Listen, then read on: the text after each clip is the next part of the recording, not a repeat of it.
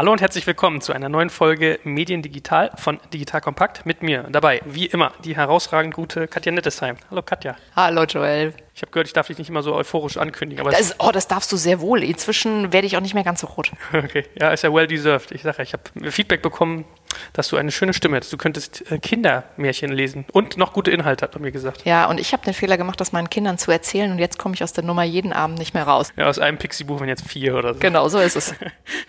so, wir wollen aber heute nicht über Pixie-Bücher und Kinder reden, aber vielleicht ein bisschen artverwandt schon um irgendwie äh, Kulturgedanken, um Personen, also Menschen geht es schon. Und zwar haben wir uns so ein bisschen das Thema ausgesucht. Wir haben ja in unserer ersten Ausgabe über digitale Kultur geredet. So, und eine digitale Kultur ist immer nur so gut wie die Menschen, die sie tragen. Deswegen möchten wir heute darüber sprechen, wie finde ich eigentlich Menschen, die so etwas leben. Also so Stichwörter wie Generation Y kommen da auf, Millennials. Und wie kriege ich die und was zeichnet die aus? So, wie das immer so schön ist, sind wir jetzt auch nicht ganz alleine, sondern wir haben noch einen sehr, sehr spannenden Gast dabei, wo ich die ganze Zeit überlege, wie ich den schlau anmoderiere, weil wir wurden bestimmte Tiere schon verboten, die ich sagen soll. Ich weiß, sie ist Falafel-Fan und sie ist, glaube ich, prädestiniert, über dieses Thema zu reden. Stell dich doch ganz kurz selber vor. Ja, ich heiße Juliane Leopold und mag Hunde lieber als Katzen, habe mal als Gründungschefredakteurin von BuzzFeed Deutschland gearbeitet und bin in diesem Internet seit ein paar Jahren unterwegs und ja, bin Journalistin, berate momentan Medienunternehmen zum Thema digitaler Wandel, der ja nie aufhört, das sind wir ja schon mitten im Thema, sondern sich immer weiterentwickelt. Und ähm, habe eigentlich durch meine Beschäftigung mit sozialen Medien als Macherin, ganz anfangs als Bloggerin, dann als Frau auf Twitter und äh, Facebook und Instagram und was auch immer, gemerkt, dass es irgendwann wichtig wurde für die Verlage, jemanden wie mich zu haben. Also ich war mal so jemand, über den wir heute vielleicht sprechen und heute suche ich auch immer mal wieder Leute des digitalen Lebens für verschiedene Jobs. Und ja, lass es mir hoffentlich heute gut gehen mit euch. Bin gespannt. Aber ich bin schon in großer Bange, weil wenn ich das höre, wird wahrscheinlich meine Stimmen-Queen-Krone heute weitergegeben. Oh, okay. Gib die Pixie-Bücher her. Sehr gut, dann habe ich jetzt die Arme frei. Danke. Alles ein Gutes du. Ja, nein, spannend. Also ich finde, du hast ein sehr interessantes Profil und ich meine, du hast im Prinzip ein Medienprodukt der neuen Art aufgebaut, wo man genau solche Leute für braucht und das sich an solche Leute richtet, wie wir, über die wir heute reden wollen. Dann lass uns doch gleich mal so ein bisschen eintauchen. Also Generation Y, das ist ja so ein bisschen so ein Buzzword-Thema. Wenn du irgendwie auf einem Panel bist von irgendeinem großen Corporate, egal ob es jetzt Bankenwesen ist, Verlag oder was weiß ich, Autozulieferer, die wollen ja alle haben. Hm. Was bedeutet das für dich eigentlich? Also was würdest du sagen, sind so die Eigenarten von so einer Generation Y? Wo muss man vielleicht umdenken? Also ist da was dran an dem Begriff oder ist das eigentlich irgendwie so ein bisschen hochtrabend formuliert für eine gesellschaftliche Entwicklung, die es so spitz gar nicht gibt. Die Begrifflichkeit, wie ich sie verstehe, bedeutet, dass wir es mit jungen Leuten zu tun haben, zwischen, ich sag mal, 20 und 30. Ich grenze das jetzt bewusst ab von diesem Begriff Millennial Generation Y, die das Gleichgewicht schätzen, ihre Arbeit. Also die sich nicht nur definieren über wirtschaftlichen Erfolg oder 80 Stunden im Büro gestanden zu haben und sich deswegen geil fühlen, sondern Dinge für sich auch tun wollen, damit es ihnen gut geht. Ob das Freundetreffen ist, Wellness machen, keine Ahnung, Sport machen, wie auch immer. Das ist erstmal die Begrifflichkeit, wie ich sie verstehe. Also du meinst so ein bisschen die, die Brücke zwischen Arbeitswelt und aber auch Privatleben, Menschsein. Ja, ich glaube, was die Aussage, die ich immer wieder höre und gehört habe, womit ich auch schon mal sagen würde, es gibt diese Generation definitiv. Die ist, ich bin nicht nur meine Arbeit und ich lebe auch nicht nur für meine Arbeit und ich will mich nicht kaputt machen in meinem Job. Also meine Erfahrung gibt es diese Generation. Ich persönlich würde mich zum Beispiel nicht dazu zählen,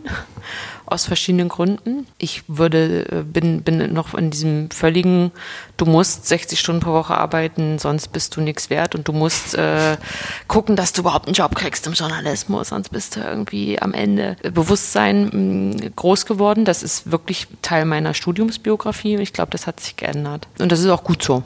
Also ich glaube, es gibt nichts Schlimmeres als ähm, Antrieb durch Angst. Erstmal, ja, es gibt diese Phantome. Was zeichnet sie aus? Ich denke, es zeichnet sie aus nicht nur dieses Bewusstsein der, des Gleichgewichts und der Wunsch nach dem Gleichgewicht, sondern für mich ist das Wort, was drüber steht, Gerechtigkeit. Also das Wort Gerechtigkeit taucht immer wieder auf im Denken und in der Kommunikation mit Vertretern dieser Spezies sozusagen. Und zwar bezogen auf ganz viele Dinge. Zum einen auf soziale Gerechtigkeit. Also ist, keine Ahnung, das T-Shirt, was wir als Promo rausgeben, ist es denn fair hergestellt? Ist das, kommt das aus dem Sweatshop oder nicht? Solche Dinge, glaube ich, diskutieren wir heute, die, über die hätten wir vor 20 Jahren überhaupt nicht diskutiert, in so einem, keine Ahnung, in, einem, in der Medienbranche oder wo auch immer. Aber auch eben das Thema Gerechtigkeit mit sich selbst. Also nicht Selbstgerechtigkeit, das ist natürlich dann das, das mhm. negative Extrem davon. Aber ich denke, diese Gruppe lässt sich viel weniger vormachen, dass ihr eigenes Wohlbefinden an dem Wohlbefinden eines Unternehmens hängt. So. Also ich glaube, es gibt sicherlich auch viel Naivität und viel, ähm, gerade im Startup-Bereich, auch viel, viele Blauäugigkeit und ein Bullshit-Bingo, was, was die sogenannten Einhörner angeht oder der große Traum vom irgendwie äh, großen Exit und nicht nur hart genug arbeiten, wird das alles klappen. Das gibt es sicherlich auch. Aber wenn man ein bisschen rauszoomt, ist, glaube ich, allen diese Generation deutlich mehr der Gedanke, okay, niemand wird nach mir ausschaut, wenn ich das nicht selbst tue. Ich finde es ja ganz lustig. Also ich finde, das Wort Gerechtigkeit trifft sehr, sehr gut, weil ich habe das teilweise auch gemerkt, du stellst Leute an, für für so Diskussionen, ob man am Unternehmen beteiligt wird. Wo mhm. du denkst so. Ja, mit 25-Jährigen, ne? Das ist total lustig. Welche, welche das ist dann die erste Frage, die gestellt wird, so, kriege ich einen Share? Ja. Welche Bank würde denn irgendwie einen Account Manager einstellen und der sagt auf einmal so, ja, guten Tag, kriege ich an den Filialumsätzen bitte dann auch irgendwie prozentualen Anteil für das, was ich einbringe? Das ist ja irgendwie undenkbar, ne? Also bei solchen Dingen geht das ja los und dann, wie du sagst, so in so einem Gefüge äh, passt das alles zusammen. Trotzdem, also ich, ich merke schon, ich meine, vielleicht muss man Startup-Szene auch so ein bisschen separat betrachten, ja, weil mhm. du auch gerade gesagt ja. hast, Bullshit-Bingo. Ich habe das schon gemerkt, so diese Klassiker mit, äh, ich habe mit einem Unternehmer geredet und dann ging mir durch sein Büro und er meinte, ich arbeite nicht mehr so hart wie früher. Früher war ich bis morgens um vier hier und um sieben schon wieder auf der Matte, das kann ich heute nicht mehr, heute gehe ich um zwei. Also nachts, nicht nachmittags, ne? So, oder diese, die Agenturklassiker sind ja immer, wenn du um 18 Uhr das Büro verlässt, ach, machst du Mittagspause, ja? Mhm. So. Mhm. Und äh, so diesen, also ich glaube schon, man hat so ein bisschen diese Gefahr, also in so einen Durchlauf jetzt dazu geraten. Mhm. Trotzdem, es zieht ja irgendwie schon Generation Y Leute an. Also vielleicht muss man, also ich finde das ganz schwer auch einzutakten. Auf der einen Seite, ja. Mhm. Entschuldige, ich habe gerade den Finger in die Luft gestreckt, weil ich einen Gedanken hatte. Es war eigentlich keine Wortmeldung. Ich bin ja ein paar Tacken älter und ich frage mich so ein bisschen, was haben wir eigentlich gemacht, damit das so kam? Weil das kommt ja auch nicht von selber. Also man sagt ja immer, das ist das Vorbild auch der Väter, die nie da waren die, das ist die Gegenreaktion der Kinder darauf. Und das Zweite ist, glaube ich, auch, was ich daraus höre, was du gesagt hast, Juliane, die Leute äh, Selbstgerechtigkeit, aber auch mehr Eigenverantwortung. Mhm. Die erwarten nicht mehr, dass jemand anders sich um ihr Wohlbefinden kümmert, weil sie es auch nicht mehr können.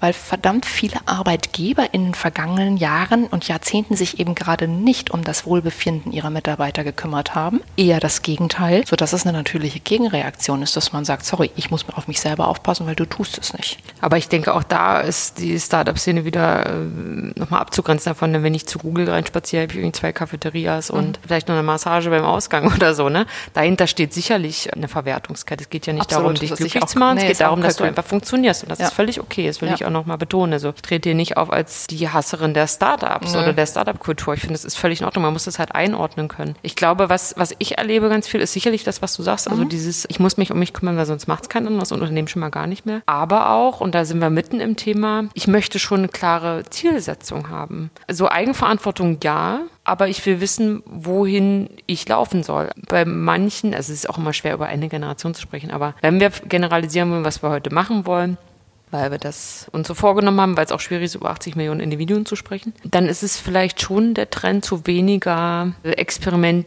Tellerarbeit hin. Also schon zu mehr, ähm, okay. ich möchte eigentlich wissen, worauf ich mich einlasse, ich möchte wissen, was mein Risiko ist und dann laufe ich auch in der Spur. Das erlebe ich immer wieder. Andererseits. Also größeres Sicherheitsbedürfnis. Größeres Sicherheitsbedürfnis. Auch der Wunsch, das, das stimmt aber gleichzeitig der Wunsch nach einer flachen Hierarchie. Also es mhm. ist nicht der Wunsch nach irgendwie zehn Country Managern und Deputy Managern, die mhm. mir auch nochmal was sagen dürfen. Aber dieser Wunsch, klar wissen zu wollen, wo die Reise hingeht, der ist ausgeprägt. Und das spielt deswegen eine Rolle, weil man diese Sicherheit nicht mehr liefern kann. Also ich habe das gerade in den letzten Stationen meines beruflichen Lebens oft erlebt, dass sich Ziele einfach viel, viel schneller getaktet ändern. Ja, klar. Mhm. Und zwar, weil sie vom Markt getrieben sind, nicht so sehr vom Unternehmen selbst, dass mhm. man sagt, so, wir stellen jetzt mal irgendwie Zeitungen her und das machen wir jetzt 100 Jahre lang, äh, sondern die Bedingungen ändern sich viel, viel rapider und das macht es ganz, ganz schwierig, diese Klarheit zu leben in Führungspositionen und nach unten weiterzugeben. Ja. Und das erzeugt Reibung sehr schnell. Ich habe gerade versucht, wie man das übereinkriegt, aber ich glaube, die Klarheit ist auch äh, Folge dieser verstärkten Eigenverantwortung. Also die Klarheit, die eingefordert ist, weil bevor ich mich aus eigenen Stücken entscheiden kann für etwas, will ich viel genauer wissen, was es ist und wie es läuft, als in einem Setting, wo ich noch vertrauen konnte, dass es schon gut werden mhm. würde. Mhm. Und wo du gerade sagst, also ja, man kann die natürlich nicht alle über einen Kamm scheren. Es, die Startups, da passiert auch eine sehr, sehr hohe Selbstausbeutung, aber in manchen Fällen vielleicht auch für einen kalkulierten Zeitraum entschieden, dass man jetzt 80, 100 Stunden arbeitet, weil man meint, eine adäquate Vergütung dafür zu bekommen, sei es jetzt monetär, was selten der Fall ist, oder sei es mit Shares oder sei es auch mit Personal Branding, dadurch, dass man bei dem Unternehmen gearbeitet hat, oder schlicht und ergreifend Lernkurve. Also das ist das, was ich immer so sehe. Von daher sind diese beiden Extreme, die wir in der Generation Y gerade hier in Berlin sehen, schon durchaus an einer, mit einem roten Faden versehen. Ja, ich glaube, du hast da ganz recht. Ich habe auch das Wort gedacht, Eigenverantwortlichkeit mit einem klar abgesteckten Rahmen, aber das ist, glaube ich, worum es geht. Ne? Dass man irgendwie was macht, was einen Sinn hat, dass ich aber auch selber entscheide.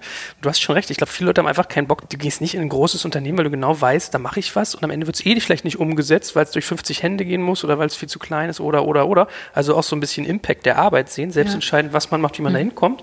So, und dann hast du, hast ja ganz viele Sachen, die sich da anschließen. Wie ist so ein Team strukturiert? Homeoffice ist so ein Thema, die Leute wollen wissen, was sie machen, wie sie es machen, auch selber bestimmen, ja, und wo sie es machen und wann sie es machen. Also ich glaube, für uns ist es ja ganz normal, dass ich mich teilweise um 23 Uhr hinsetze, weil ich einfach da eine gute Phase habe. Ich bin vielleicht ein Nachtmensch und so. Und also ich habe das so gemerkt, ich habe das im Bankenumfeld gehabt. Die haben halt gesagt, für die ist das völlig merkwürdig. Homeoffice, mhm. wie soll das gehen? Jetzt haben die auch noch so Security-Themen, das ist nochmal ein Sonderfall, ja. Aber Homeoffice schwierig. Also äh, wann man arbeitet, wie lange und so, das sind ja alles so Sachen. Ich meine, aber ich finde ganz gut, wir haben ja schon so ein bisschen uns mal angeheftet auch an diese Frage, so was, was für Ansprüche haben die eigentlich? Also was genau. sind so die Währungen? Ja, das würde mich auch nochmal interessieren, was du da gesehen hast deine Erfahrung? Ich würde sagen, äh, es geht sicherlich in die Richtung, die du auch gerade angesprochen hast. Zum einen der Wunsch nach Flexibilität, Arbeitsalltag, sei es örtliche oder zeitliche Flexibilität. Und ähm, zum anderen sehr starker Wunsch nach Wertschätzung. Ich meine, das ist nun was, was vielleicht auch was mit dem Alter zu tun hat, dass man, wenn man 20 Jahre Berufserfahrung hat, auch ein anderes Selbstbewusstsein hat, als wenn man irgendwie angefangen hat. Also braucht man das noch de deutlich mehr von außen. Und ja, der Wunsch, die eigene Wirksamkeit zu erleben in der Welt mhm. und im Unternehmen Sinn zu stiften. Also das, man kann es ganz gut dekodieren, wenn man sich zum Beispiel gerade die Rekrutierungskampagne der Bundeswehr anguckt. Jetzt bin ich gespannt. Wird sich, wird sich viel drüber lustig gemacht mhm. und auch kann man auch zu Recht kritisieren, aber die Bundeswehr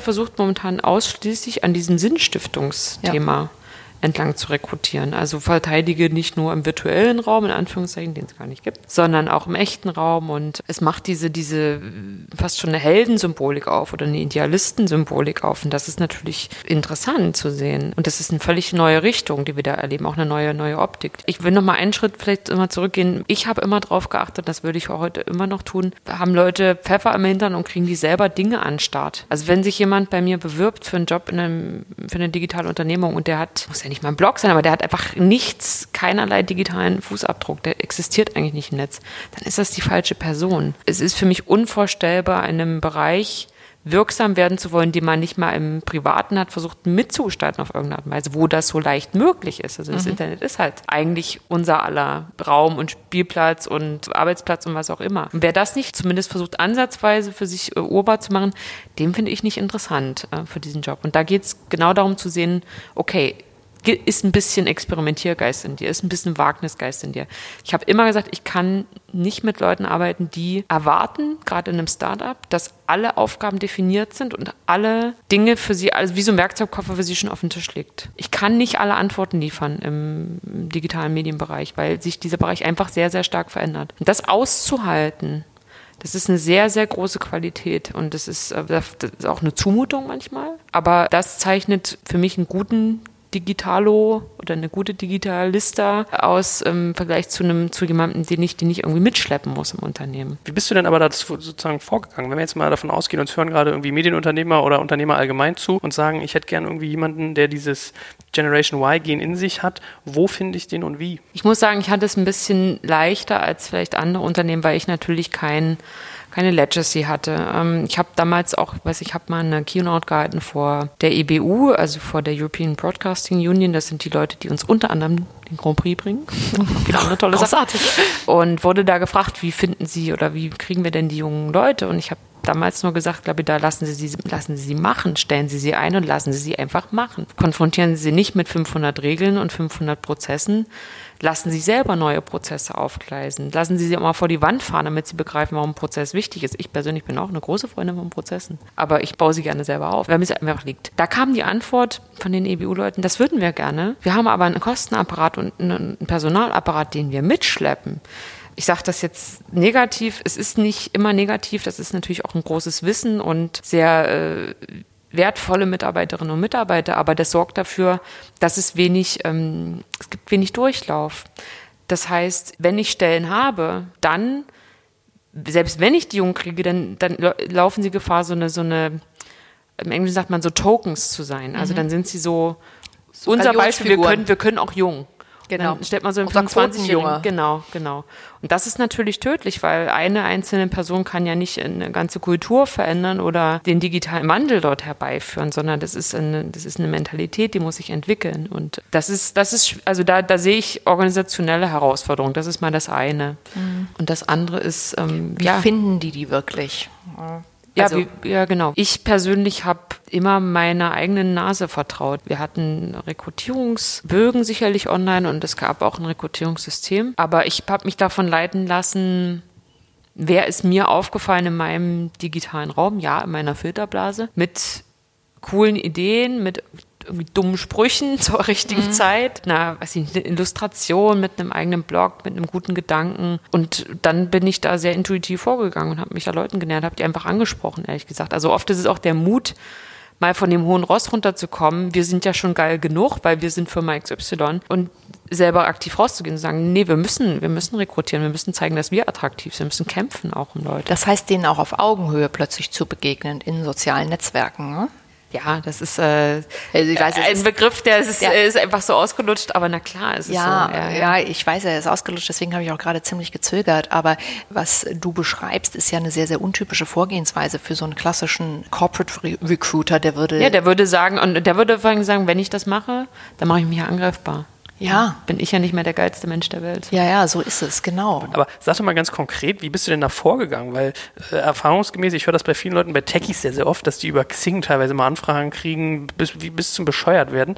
Auf welchen Kanälen hast du die angesprochen und wie hast du das gemacht? Mit was für einer Art? Ich denke, die Kanäle muss man davon abhängig machen, in welcher Branche man unterwegs ist. Also Twitter ist in Deutschland zumindest wirklich das Netzwerk für Journalistinnen und Journalisten, für die Politik, äh, für die sogenannten Influencer, was auch immer das immer bedeuten soll. Und wie weniger für Everyday-Jobs, etwas weniger durchdigitalisierte Szenen. Das ist in den USA ein bisschen anders, aber hier ist es so.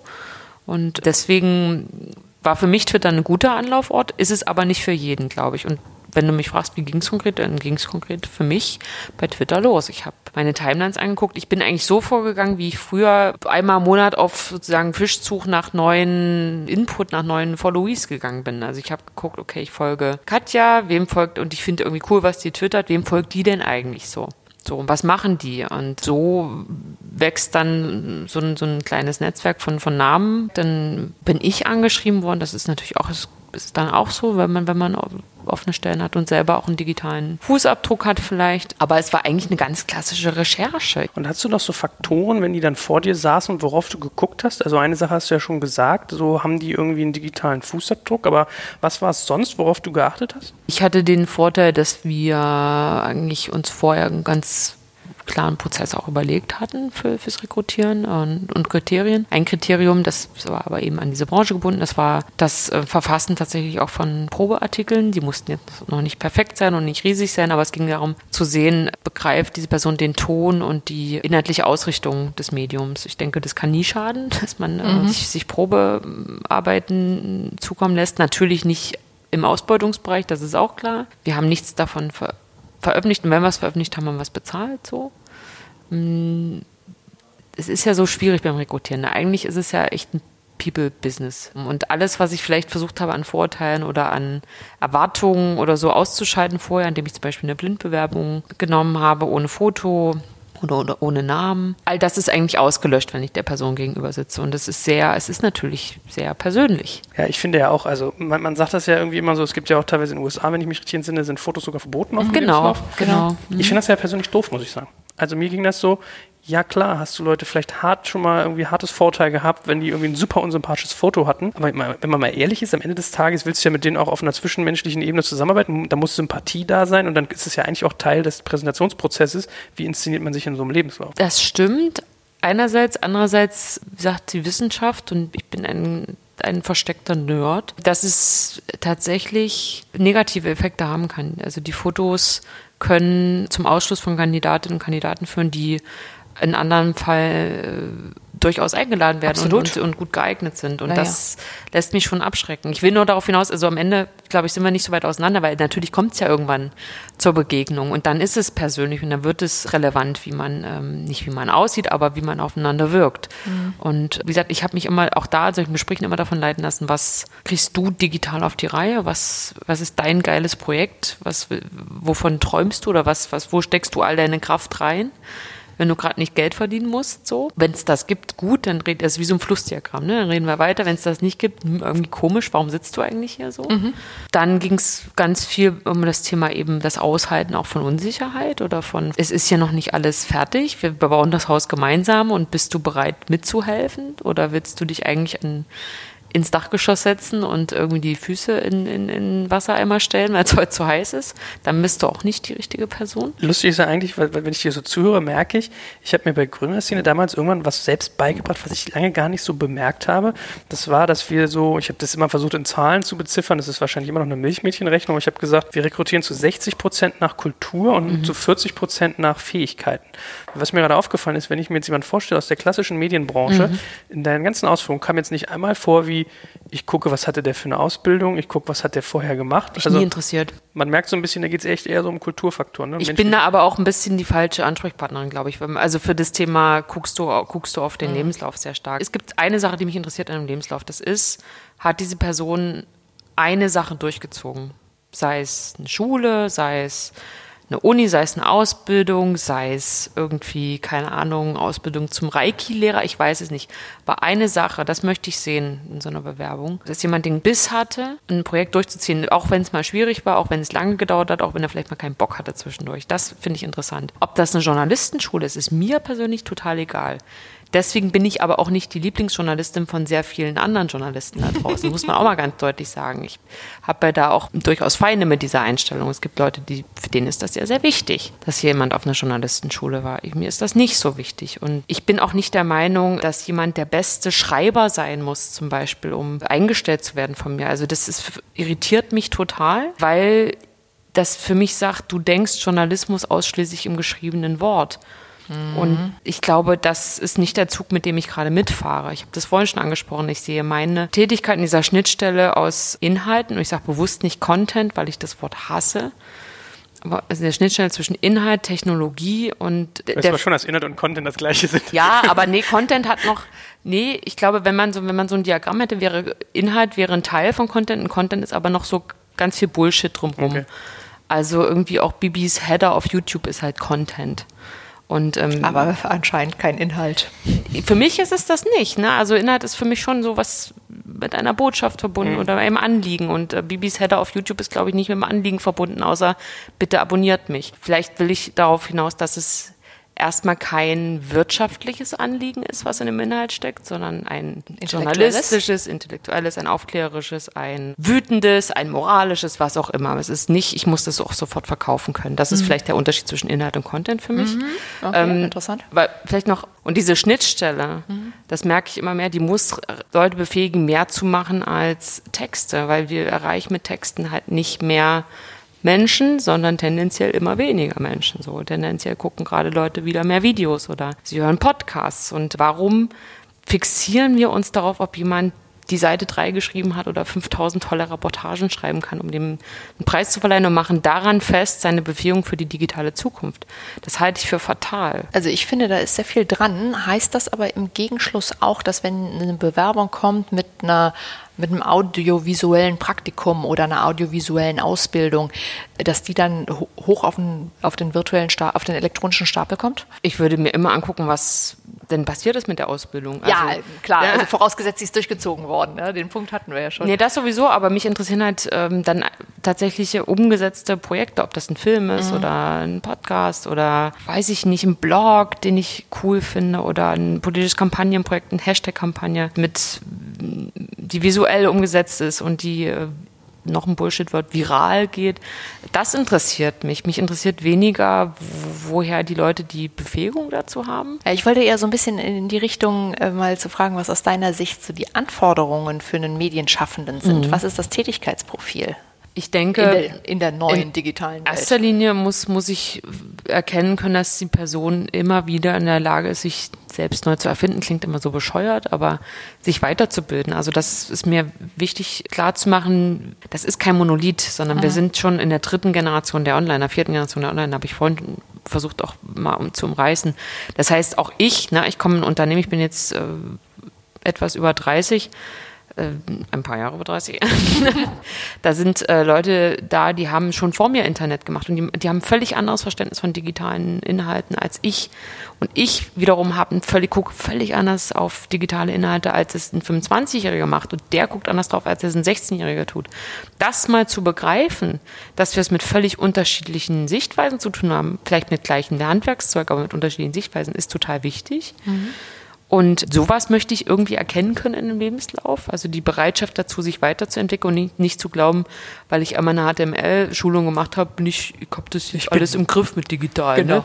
Das, das heißt also die, ja, die Schnelligkeit des Wandels in der Technologie auch in der eigenen Persönlichkeit reflektieren Ja, es auch machen tatsächlich. Mhm. Also ich finde es immer witzig, wenn jemand, ich habe da noch ein Social-Media-Zertifikat gemacht ich, ja, ich will mich da überhaupt nicht drüber erheben, aber wenn die Person gleichzeitig keinen Twitter-Account zum Beispiel hat, oder keinen Facebook-Account, kein LinkedIn-Profil, kein Instagram-Account, also nicht, sie muss nicht alles haben, aber sie muss mir an einer Stelle zeigen können, jawohl, ich habe das nicht nur gehört, ich mache das auch. Mhm. Ja, und wenn es nur ist, um diese Erfahrungswerte zu, ja. zu sammeln.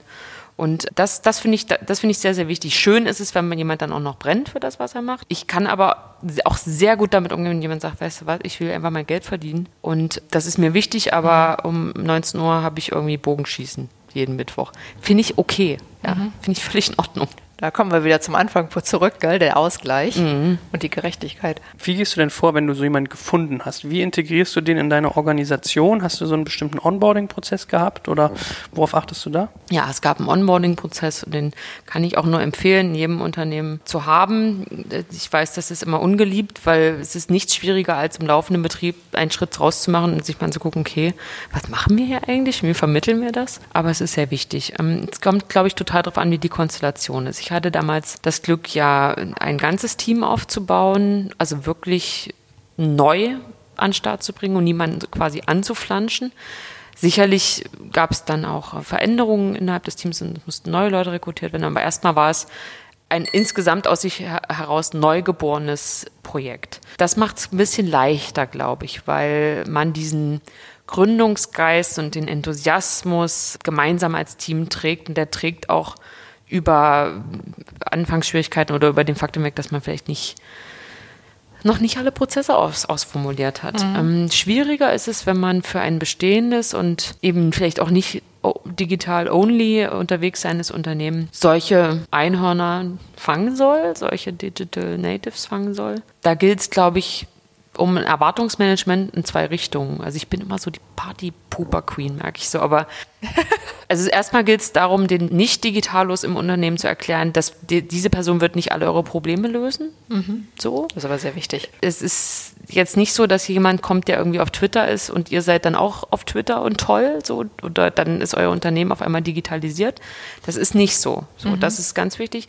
Und der Person, die man holt, da muss man klar machen, das, was du hier erlebst, wird vielleicht anders funktionieren als das, was du kennst oder was du im Studium erwartet hast. Es wird Grenzen geben und es ist unser gemeinsamer Job, an diesen Grenzen zu arbeiten. So. Du hast schon recht, mit diesem vor allem Schritt rausgehen, fand ich mal sehr, sehr schwer. Also wir haben vieles ausprobiert, dass man Wikis angelegt hat und dann gesagt hat, hier lies oder so Briefing-Dokumente und dann hat sich immer mit demjenigen hingesetzt und nochmal Sachen erklärt und dann hast du so eine Mischung aus Selbstedukation und was beigebracht bekommen das finde ich gar nicht so einfach. Also am Ende des Tages muss man ja schon sagen, man verbringt die erste Zeit deutlich mehr Arbeit. Also mhm. man denkt ja immer, ich stelle mir jemanden ein und ich habe weniger Arbeit hinterher. Mhm. Am Anfang hat man eigentlich immer deutlich, deutlich mehr gehabt, mhm. fand ich. Aber wenn du es dann, wenn du da viel investierst, hast du nach hinten raus eigentlich einen Benefit, der sich wieder lohnt. Total. Aber da finde ich, trennt sich auch nochmal die Spreu vom Weizen, was diese Selbstbefähigung angeht. Also mhm. ich habe immer wieder Mitarbeiterinnen und Mitarbeiter toll gefunden, die das angenommen haben, die Herausforderung, da reinzuspringen. Also wir haben Leute ins kalte Wasser geschmissen. Klar gab es ein Onboarding, aber danach hast du einfach gearbeitet. Und es hat dir nicht jemand die Hand gehalten und gesagt, so jetzt äh, wollen wir mal, wie geht's dir jetzt und ist das irgendwie alles okay für dich, sondern sie wurden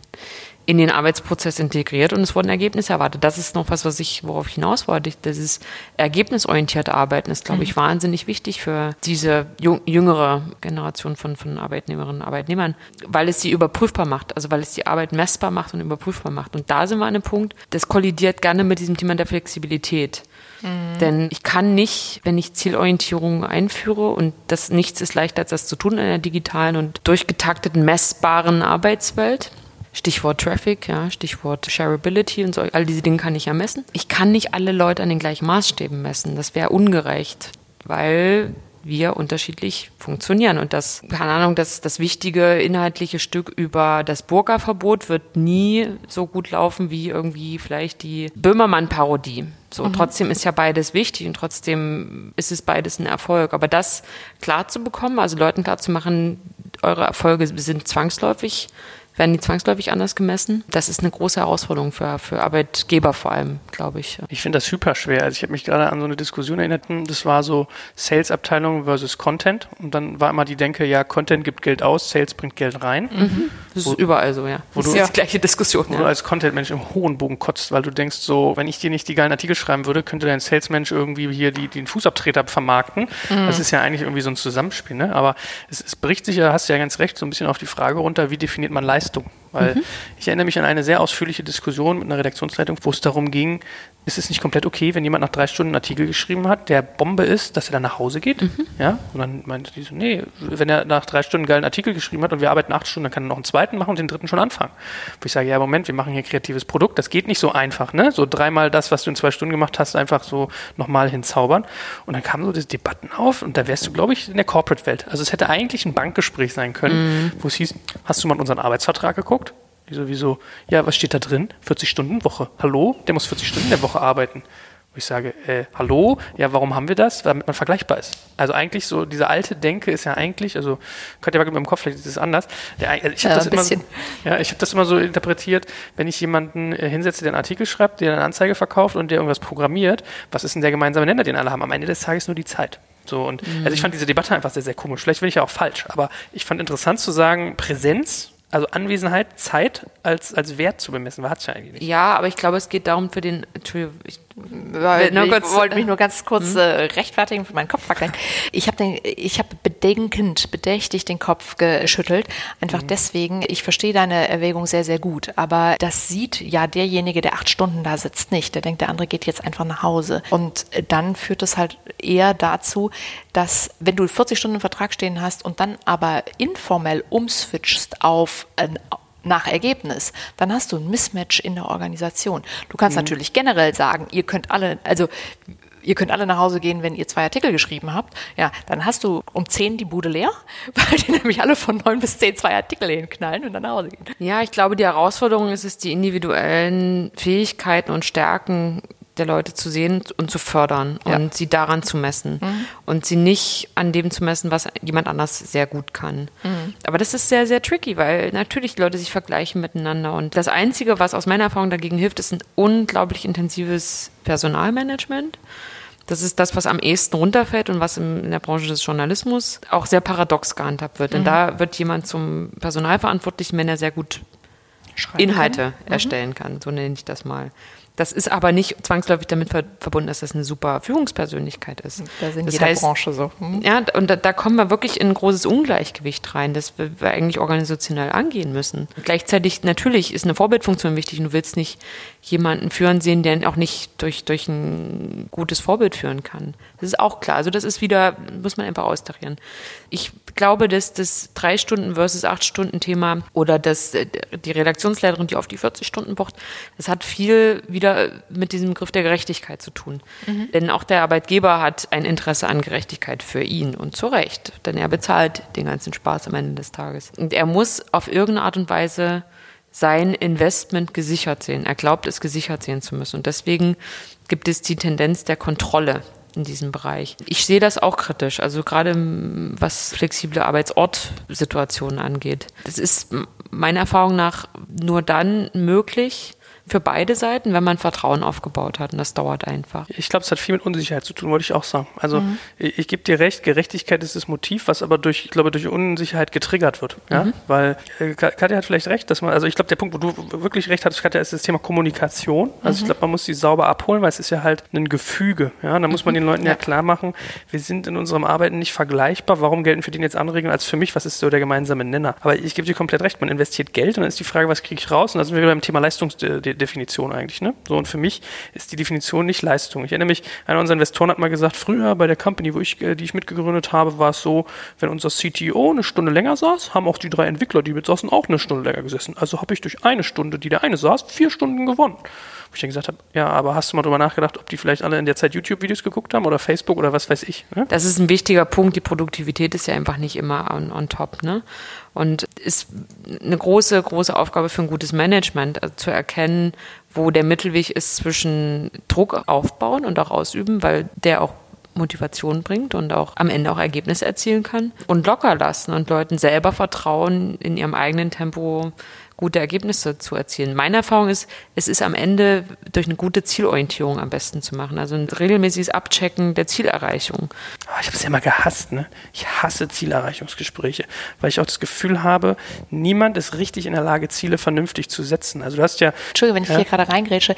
Ich glaube, wir reden von zwei unterschiedlichen Dingen. Wie ich hatte dich jetzt so verstanden, Zielerreichung auch sehr operativ. Also meinetwegen Total. auch auf Tages- oder Wochenbasis. Und dann diese quartalsweisen oder halbjährlichen oder jährlichen Zielerreichungsgespräche. Das ist Riesenscheiß. Also ich glaube, da sind wir uns alle einig. Das ist totaler Bullshit. Ja, ich meine, es gibt ja da Konzepte. Also Katja kann die, glaube ich, hoch und runter beten. Das hat irgendwann mal mit Smart angefangen und jetzt bist du bei ganz anderen Sachen. Ja, ja. Wenn du in einem, in, einem, in einem Startup bist, bist du jetzt, glaube ich, schnell bei OKR. Ja, mhm. also das ist vielleicht, ich glaube, OKR ist so ein bisschen so ein... Wofür steht das? Äh, für ähm, Objectives, Key, Key Results. Results. Das ist so diese, das ist eine von IBM entwickelte Methode, die Google sehr stark eingesetzt hat und mhm. deswegen ist sie so als die Google-Methode bekannt. Also der, der Grundansatz ist zu sagen, sagen, man, man setzt ein Objective in der Organisation. Also wir haben jetzt meinetwegen das Ziel, die Reichweite von BuzzFeed irgendwie im österreichischen Raum stark zu erhöhen. Mhm. Und dann definierst du, es ist fest vorgenommen, eine Methode, bis zu vier oder fünf, eigentlich immer eher so vier Key Results. Das heißt, wie kann ich eigentlich messen, dass ich in Österreich eine mhm. geile Durchdringung habe? Erwähnungen irgendwie in Zeitschriften, im, im Analytics-Bereich, Quellen sozusagen aus Österreich. So. Und dann ist den Leuten eigentlich selber überlassen, wie sie da hinkommen mhm. und du checkst das regelmäßig ab. So, das ist aber kein Tool für, kriegst du dieses Jahr deinen Bonus mhm. oder diesen Monat, sondern es ist eher ein Tool, was darauf sozusagen ausgerichtet ist, zu sagen, wir alignen die Organisation. Also wir, mhm. ich weiß, was du machst, weil die OKRs sind für jeden einsehbar. Du kannst, kann der Chef äh, vom Mitarbeiter einsehen und der Mitarbeiter auch vom Chef. Das heißt, wir wissen alle, in welche Richtung wir gemeinsam laufen mhm. und du orchestrierst die Leute so ein bisschen, dass jeder seinen, seinen, seinen Bereich hat und jemand sozusagen andere hinkommen können und ihm helfen. Also ich, das, ich finde, das klingt plausibel und ich denke, ich habe auch so gearbeitet, wenn ich mir das so anhöre. Allerdings äh, mit einem Abstrich, und das ist diese Zieltransparenz. Also nicht die globale Zieltransparenz, die muss da sein und die ist ganz, ganz wichtig. Das ist auch so eine der größten Botschaften, die ich gerade habe in den Unternehmen, in denen ich arbeite, dass Ziele und auch vor allem auch Traffic-Ziele überhaupt nichts Schlimmes sind, sondern sehr, sehr wichtig sein können für Redaktionen, um überhaupt mal zu begreifen, wo sie eigentlich stehen wo sie hinwollen mit der Ausnahme von der Diskussion um Quantität und Qualität. Das ist völlig klar und ist auch unbenommen davon. Was mir wichtig ist noch zu erwähnen, ist, dass diese totale Transparenz, also würde ich dich anders messen als Katja, ihr würdet beide für mich arbeiten. Dich würde ich daran messen, ob du mir pro Woche eine halbe Million Traffic machst. Dich würde ich daran messen, ob du, ob deine Artikel in drei Zeitungen mhm. erwähnt werden. Einfach weil ihr völlig unterschiedlich arbeitet. Du bist der Viral-King, Du bist die intellektuelle Königin. So. Wie konntest du das jetzt erraten? Schönen Dank. Ja. Schönen dann, Dank. Dann, dann ist es natürlich, kann das ganz schnell, also wenn das, wenn das skaliert, ne, wenn ich das mit meinem ganzen Team mache, kann das natürlich ganz schnell zu Reibung führen. Total. Weil der Viralking und sagt, ne, weißt du was, ich mache, dass der Laden überhaupt läuft, ne? Thema äh, Anzeige versus, versus, versus Content. Und deswegen ist das nicht immer gut, da diese totale Transparenz herzustellen. Wenn die Leute da sich darüber unterhalten, das ist völlig okay. Ich würde niemandem verbieten, über seine Ziele mit ihm zu reden. Ich würde es ihm nicht raten, mhm. aber ich würde es ihm auch nicht verbieten. Aber ich werde das nicht tun. Ich werde als Führungskraft den Teufel tun, Leuten klarzumachen, woran ich andere messe und woran ich sie messe. Und da kommen wir nochmal an einen Punkt, der mir auch wichtig ist zu erwähnen. Man muss da auch ein bisschen gerade junge Leute vor sich selbst schützen, was diese auch Preisgabe von ganz vielen Dingen angeht. Ich glaube, das kann auch sehr, sehr viel Druck erzeugen. Also das ist auch eine Form von Transparenz, aber mhm. eine selbstgeschaffene Transparenz. Und was du gerade erwähnt hast, das Beispiel der drei Entwickler, die dann sehen, dass ihr Chef nicht geht, das ist das ja im Kleinen, was sich dann auf Instagram oder auf mhm. Facebook abspielt, wenn Leute irgendwie twittern, wie krass sie jetzt schon wieder am Arbeiten sind, auf welche Konferenz sie jetzt schon wieder fahren, wie wenig sie jetzt schon wieder geschlafen haben, aber wie toll das alles ist, weil sie sind ja in einer halben tollen Start-up-Blase und Bubble. Das ist ja so ein Fall von sozialer Sanktion, finde ich. Selbst wenn du früh Feierabend hast am Donnerstag, weil irgendwie gehst auf den Geburtstag, ist abgesprochen mit dem Chef, du gehst zur Tür raus und das ganze Team sitzt noch mhm. da, dann fühlt man sich ja latent schlecht. Ne? Warum würdest du aber nicht hingehen und Leuten transparent machen, dass du unterschiedliche Akteure an unterschiedlichen Zielen bist? Weil Leute kleine Ego-Tierchen sind. Und es, glaube ich, sehr schwierig ist, wenn man nicht gerade in einem sehr engen und sehr solidarischen Team arbeitet, ihnen klarzumachen, dass es okay ist, dass wir unterschiedlich sind und unterschiedlich leistungsfähig auch sind. Das ist zumindest meine Erfahrung. Ich will jetzt nicht irgendwie den Menschenhasser machen, das bin ich auch nicht. Aber ich glaube, es fällt Leuten gerade vielleicht auch in einer, in einer von großer Konkurrenzdruck geprägten ja. Branche sehr, sehr schwer, das große Ganze zu sehen und mal rauszuzoomen und nicht nur die eigene Persönlichkeit. Ähm. Ich glaube das auch, weil man kann das Beispiel von gerade eben ja noch krasser bilden. Wir beide haben ungefähr die gleiche Tätigkeit und Juliane ist unsere Chefin und denkt sich, oh, der Joel, der ist noch jung und frisch, von dem kann ich drei Artikel pro Tag verlangen und die Katja kriegt, wenn sie Glück hat, zwei hin. Schön für mich, wenn du das rauskriegst, schreist du Ceton Mordio. Ja, ich habe auch gerade ja. gedacht, du bist der Viralking und siehst die Intellektuelle, das, da kommt es ja viel auf Kommunikation an, ne? Also, ja, also, also ganz egal. Also es ja. muss nur dieses Excel, wo drin steht Erwartungshaltung Joel drei pro Tag, Erwartungshaltung Katja zwei pro Tag, nur irgendwo hochkommen und schon ist sie nur noch mit Personalgesprächen beschäftigt und muss dir mehr Geld zahlen. Also von daher verstehe ich das schon, dass man auf dem Detailgrad das vielleicht nicht teilt. Nichtsdestotrotz kann man ja OKR-System heißt ja deswegen auch Key Results und nicht Small, also nicht Individual Results. Ich wäre ja schon froh, wenn wir in einer Position wären, wo Unternehmen das überhaupt machen mit ihren Leuten, also wo sie ja. überhaupt an kleinen, granularen Zielen messen und das regelmäßig, weil ehrlich gesagt, das zeigt auch, es interessiert mich, was du machst. Mhm. Es ist mir nicht scheißegal. Es ist mir nicht scheißegal, wo du in einem halben Jahr stehst oder ob es dir gut geht oder ähm, ob du eine Entwicklung hast. Das ist dranbleiben, das ist investieren in Leute. Mhm. Das ist Human Resources, da steckt Human drin, ja, also Menschen. Es geht darum, sich mit Menschen zu beschäftigen. Und das Zweite aus Beratersicht, also ich wäre schon mal froh, wenn Unternehmen ihre Unternehmensziele sich die Arbeit machen würden, die Unternehmensziele wirklich runter zu kaskadieren ja. auf einzelne Abteilungen und dann äh, auf einzelne Mitarbeiter und das, das in sich ja. konsistent ist. Das ist übrigens genau okay, das ist ein Kaskation. Ja klar, aber das mal, ja ja. Das ist eine Substantiv von Kaskadieren. Ein Kaskadentool. Ein Kaskadentool, genau. Ja, aber das, das, passiert ja in der Regel auch nicht. Also man gibt den Mitarbeitern irgendwelche Ziele, im Zweifel aus Zeitmangel schnell zusammengestückelt oder weil man es schon lang mal loswerden wollte, das Thema, und wundert sich dann, warum sich das nicht aufaddiert zu den Unternehmenszielen. Lass uns doch mal einen Aspekt sozusagen dann anreiten, vielleicht so äh, langsam zum Schluss. Was machst du denn, wenn jemand nicht passt? Wie bist du da vorgegangen? Wenn du jetzt irgendwie merkst, du hast jemanden irgendwie geheiert, der passt nicht in die Organisation, was hast du für ein Vorgehen da? Auch da kann ich sagen, es ist Gold wert, einen Prozess zu haben. Oh, ich liebe diese Frau. Und einfach wirklich von Anfang an zu wissen, okay, ich habe einen Notfallplan in der, in der Schublade und den kann ich rausholen. Und der ist sicherlich nochmal unterschiedlich dann in der Ausprägung, weil wir unterschiedliche Menschen sind, aber es gibt da unterschiedliche Ansätze. Also was ich äh, empfehlen würde, ist es nicht, den Hammer rauszuholen, zu sagen, so, da ist irgendwie die Tür, hier pack mal noch deine Sachen ein, sondern erstmal in ein offenes Gespräch zu gehen, auch ein vertrauliches Gespräch zu gehen, transparent zu machen, wo es sozusagen die Unterschiede gibt zwischen Erwartung und Erfüllung und erstmal gemeinsam sich zu überlegen, ähm, was können wir da machen, damit es wieder passt. Ich glaube, es ist schwierig von Anfang an zu sagen, also ich habe eigentlich den Vertrauen verloren. Wenn man das, wenn das so ist, ne, weil schwerwiegende Sachen vorgefallen sind, dann ist kann man das sowieso abhaken, das Thema. Also sowas wie Diebstahl, oder weiß ich nicht. Aber mhm. ist ja nicht, nicht häufig so. Und dann ist es wieder das Thema dranbleiben. Also dann überlegt man sich zusammen Ziele, Zwischenziele auf dem Weg zum, zur Recovery sozusagen und sagt, okay, wir setzen uns jetzt jede Woche hin und gucken, ob das, ob das erreicht ist. Und ich, ich, mein Job als deine Chefin ist es, dir Hilfestellung zu geben along the way. Ich kann nicht alles für dich machen. Aber ich kann gucken, dass ich für dich da bin und dir Tipps geben kann. Also ich, ich fahre da eigentlich einen sehr kooperativen Stil, würde ich jetzt mal behaupten. Ich finde, es ist ja schon manchmal schwierig rauszukriegen, liegt das Problem, dass etwas nicht erreicht wurde, an der Person? Mhm. Also stimmt was mit der nicht oder liegt es an den Umständen oder sind vielleicht Absolut. die Ziele falsch? Ne? Deswegen ist es ja wichtig zu reden, deswegen sage ich das ja. Also es ist wichtig, erstmal so ein offenes Gespräch zu gehen, auch wenn es unangenehm ist. Ich liebe Arbeitnehmerinnen und Arbeitnehmer, auch Chefs hassen es, kann ich dazu nur sagen. Also ich finde das total unangenehm, jemanden damit Stimmt. zu konfrontieren, dass er gerade eine Leistung nicht bringt. So, es ist für niemanden irgendwie nett, wenn man nicht gerade ein soziopathisches Arschloch ist, die es auch gibt, aber ich bin es nicht. So. Und dann, das wirklich Trickige ist ja, wenn es dann trotzdem nicht klappt. Also man hat sie zusammengesetzt, man ist irgendwie beide Seiten sind guter, guter Dinge, guten Willens und es, es funktioniert trotzdem nicht. Die Ziele werden nicht erreicht oder es hakt an anderen Dingen. Also ich kann jetzt immer nur sozusagen aus meinem Erfahrungsschutz sprechen, da ging es nie um sozusagen kulturelle Unfitness. Ähm, ich halte das auch für einen echt schwierigen Begriff. Ich weiß, dass das auch gerne ein Ausredenbegriff ist von Personaler, wenn man jemanden loswerden will, aus welchen Gründen auch immer. It wasn't a good cultural fit, okay.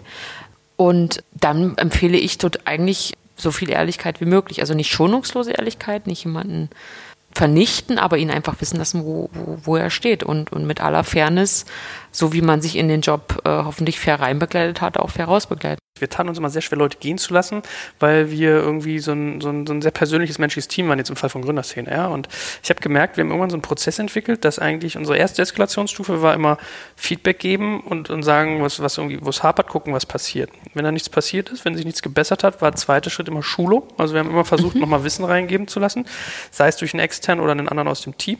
Wenn das auch nichts gebracht hat, haben wir ihn auf eine andere Stelle gesetzt. Mhm. Also ich erinnere mich an ein Beispiel, da hatten wir einen Mitarbeiter, Schrägstrich Mitarbeiterin, die Person war nicht in der Lage, gut zu schreiben. Also die Texte lasen nicht einfach kacke. So, aber die war total gut im Organisieren. Das heißt, du hast so die erste Hälfte Mhm. dieser, dieser Eskalationsstufe durchgemacht und gemerkt, hm, dann hast du sie auf ein anderes Thema gesetzt, zum Beispiel Fachbeiträge eintreiben, also organisatorisch mit Leuten kommunizieren. Super.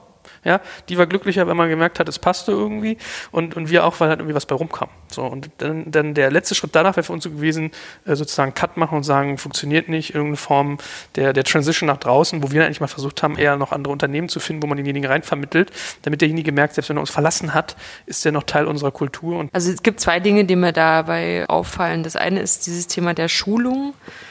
Ich finde, es gibt, geht eine große Gefahr davon aus, dass man ein Signal setzt, wenn du nicht performst, dann wirst du eigentlich belohnt. Dann kriegst du mal noch irgendwie eine Schulung. Ja, kommt drauf an, was es für eine Schulung ist. Ja. wenn du nicht performst, wirst du beschult. Kommt auch natürlich auf das Unternehmen an, ne, in dem das stattfindet. Aber ich, ich kenne nicht aus eigener Erfahrung, aber sozusagen aus, aus, aus einem näheren Bekanntenkreis Situationen in, in größeren, traditionelleren Unternehmen, da will niemand was Lieberes als eine Schulung, weil Ja, da muss ich ja nicht am Schreibtisch sitzen. Da kann ich mich mal weiterbilden, ich schärfe mein Profil, das zahlt nicht auf den Arbeitgeber ein. Ich bin jetzt mal polemisch, ne? Ja, ja. Aber dann bin ich weg. Und da wäre das total fatal, so ein Signal. Das heißt, ich finde diese Stufen gar nicht schlecht, aber ich finde, man muss gucken, wo man sie anwendet. Das Zweite, was du erwähnt hast, dieses, okay, wer haben sie denn umgesetzt? Super, wenn das geht. Die Gegensituation ist das, und das habe ich, habe ich erlebt, ist, dass du mit Leuten arbeitest, die nach drei Monaten sagen, aber eigentlich bin ich ja, hm, hm, du hast mich zwar eingestellt als, hm, hm, aber eigentlich bin ich, also ich erlebe das jetzt auch in der beratenden Tätigkeit ganz vielen Unternehmen, wo ich mit Teamkonstellationen angucke, Feedback geben soll, wie kann man dieses Team anders aufstellen und wie kann man Workflows anders aufsetzen. Und dann hast du es mit jemandem zu tun, der ist mal geholt worden, um Artikel nicht zu schreiben, sondern sowas wie Traffic Management zu machen. Der sagt, aber ich bin aber Autor, ich bin Journalist. Ja, das ist toll, dass du Journalist bist, aber dafür bist du nicht geholt worden. Und da finde ich das dann schwierig, so, so einen Umsetzungsprozess zu machen. Da, da fühle ich mich, mich verarscht als Arbeitgeber. Ne, du bist unter, unter Voraussetzungen angetreten, die überhaupt nicht stimmen. Du wolltest eine, einen Fuß in der Tür haben, jetzt bist du drin und ich muss mal gucken, wie ich, wie ich dir jetzt ein bequemes Leben machen kann. Nee, sorry. Also da finde ich, muss man nochmal, ne, da muss man das Vertrauen, was man aufgebaut hat, auch wahren und darf es nicht brechen. Und zwar von beiden Seiten aus nicht so. Gleichzeitig ist es auch normal, dass Leute sich weiterentwickeln, dass jemand, der vielleicht als Journalist angefangen hat, in drei Jahren sieht, dass er irgendwie gerne, gerne andere Sachen. Das ist völlig okay. Ja. Drei Jahre und drei Monate sind dann aber noch Das ist genau die Grenze. drei Jahre und immer Aber gibt es denn irgendwelche, sage ich mal, Generation Y oder Millennial-typischen Trennungsgründe, die du siehst, die in der Generation überproportional häufig vorkommen? Also das Thema, äh, ich muss jetzt mal noch ein Jahr Sabbatical machen, so. Mit Ja. 25 finde ich immer ein bisschen schwierig, ehrlich Naja, gesagt. das, äh, die Erfahrung habe ich auch schon gemacht, deswegen. Da werde ich auch immer so ein bisschen fuchsig. Andererseits denke ich mir, warum wäre ich eigentlich fuchsig? Ja, weil ich eben eine andere Arbeitsethik habe oder manchmal auch eine bescheuerte Arbeitsethik habe. Dann einfach auch schnellere Ablenkbarkeit natürlich. Also es gibt natürlich diese viel größere Offenheit für, für, für Jobwechsel. Ich kann sagen, Jobhopping habe ich auch gerade gedacht. Mhm, weil man ist ja noch nicht, also ich habe die Eigentumswohnung noch nicht, werde sie vielleicht auch nie haben, ich habe noch kein Kind, ich habe noch keinen Mann oder keine Frau. Ich kann jetzt jede Chance eigentlich nutzen, die sich mir, die sich mir bietet. Das spielt sicher eine große Rolle. Ja, und umgekehrt, also arbeitsgeberseitige Trennung? Ich glaube, die Gründe sind nicht anders als in anderen Generationen. Es ist eben das Nicht-Erreichen von Zielen, das beständige Nicht-Erreichen von Zielen, dass sich nicht einpassen können in Konstellationen. Wir haben uns auseinanderentwickelt. Das klingt immer so blöd, aber es ist ja manchmal so, dass sich einfach die persönlichen Ziele verändern. So, das sind die, die, die klassischen Trennungsgründe. Es gibt so wie in jeder Generation einfach immer angepasste Leute und es gibt nicht angepasste Leute und es gibt kreative und es gibt unkreative und so ganz unterschiedlich sind die Millennials am Ende des Tages dann doch nicht, glaube ich. Hast du noch einen abschließenden Tipp für jemanden, der eine Organisation führt, die Non-Generation Y ist und jetzt aber Generation Y Akteure einnehmen will? Weil du hast ja schon so ein bisschen so ein Clash of Culture dann manchmal. Was würdest du sagen, kann man machen, um solche ja, um, um, sozusagen den Übergang, die Zusammenführung zu erleichtern. Also erstmal darf man nicht peinlich sein. Das finde ich wichtig. Äh, irgendwie nichts, Es war beiderseitig, nichts oder? schlimmer als diese, keine Ahnung, so, so, so berufsjugendlichen Rekrutierungskampagnen, die dann so, hey, wir haben ja aber auch ein junges Konto bei der Sparkasse. Wie kommt es, dass mir im Medienbereich da gerade was einfällt? Das ist, äh, finde ich, also Glaubwürdigkeit ist wichtig, Markentreue ist wichtig, steh zu dem, was du bist, versuch dich nicht anders zu machen, als du bist und versuche aber zu verstehen, dass diese Generation, die da willst, einfach anders tickt, als du Okay, aber das ist ja vorab, tust. wenn du jemanden reinholen willst, ja, wenn du jetzt sagst, stell dir vor, du bist irgendwie ein Regionalverlag und hast jetzt irgendwie fünf Leute eingestellt oder zwei, die sind so ein bisschen irgendwie jung, digital, wollen was bewegen und haben es mit einem Team aus sieben zu tun, die das halt schon immer so gemacht haben und Ja. die schreiben halt über den Bauern. Beinfreiheit ist ganz wichtig. Also das ist ein Begriff, den hatte ich mir auch nochmal aufgeschrieben im Vorfeld. Wirklich Beinfreiheit lassen, Leute einfach mal machen lassen und nicht die Angst haben, dass das alles verändert. Ja, deswegen sind sie da. Sie sollen die Dinge verändern und das ist nichts Schlimmes. Und wenn ich das nicht will als Unternehmen, dann kann ich solche Leute auch nicht einstellen. Das ist ganz einfach. Was das Fatalste ist, ist aus, aus Gründen des Images oder der, der Marktsituation so sich so ein paar Token Millennials reinzuholen. Das sind jetzt mal unsere jungen Leute, die machen da irgendwas mit YouTube. Aber der Rest des Unternehmens bleibt davon nicht angefasst. Das ist Quatsch. Wenn ich Digitalisierung ernst meine und wenn sie mein Unternehmen betrifft, wird sie jeden einzelnen Bereich meines Unternehmens umkrempeln. Das ist so. Das ist in unterschiedlichen Geschwindigkeiten so, aber ähm, ich fahre sehr gut damit als Unternehmen, das anzuerkennen und zu versuchen, in mein Leben zu integrieren und nicht in zwei Leute auszulagern, die so das Digitalisierungsghetto sind. genau. Sehr schön. Das sind unsere Trophy Digital Natives. Genau. Sehr schön. Das ist doch ein äh, schönes Schlusswort. Eigentlich eine, eine schöne Anregung, wie worauf man so ein bisschen achten sollte, wenn. Ich danke dir ganz, ganz herzlich für die viele Zeit und dass du auf so interessante, inspirierende Art und Weise dein Wissen mit uns geteilt hast. Gern Super, geschehen. vielen Danke herzlichen Dank. Und ich danke Katja natürlich wie immer, dass ich ihr Co-Host sein darf. Du bist ja der Medienexperte, ich bin ja hier nur, so fühle ich mich manchmal. Das ist schön, das, das dem beiwohnen zu können. Naja, wir müssen uns nur irgendwann einigen, wer ist Bud Spencer und wer ist Terence Hill. Ich habe blaue Augen, habe ich schon mal Okay, gut, damit ist das klar. Ich danke euch. Over and out.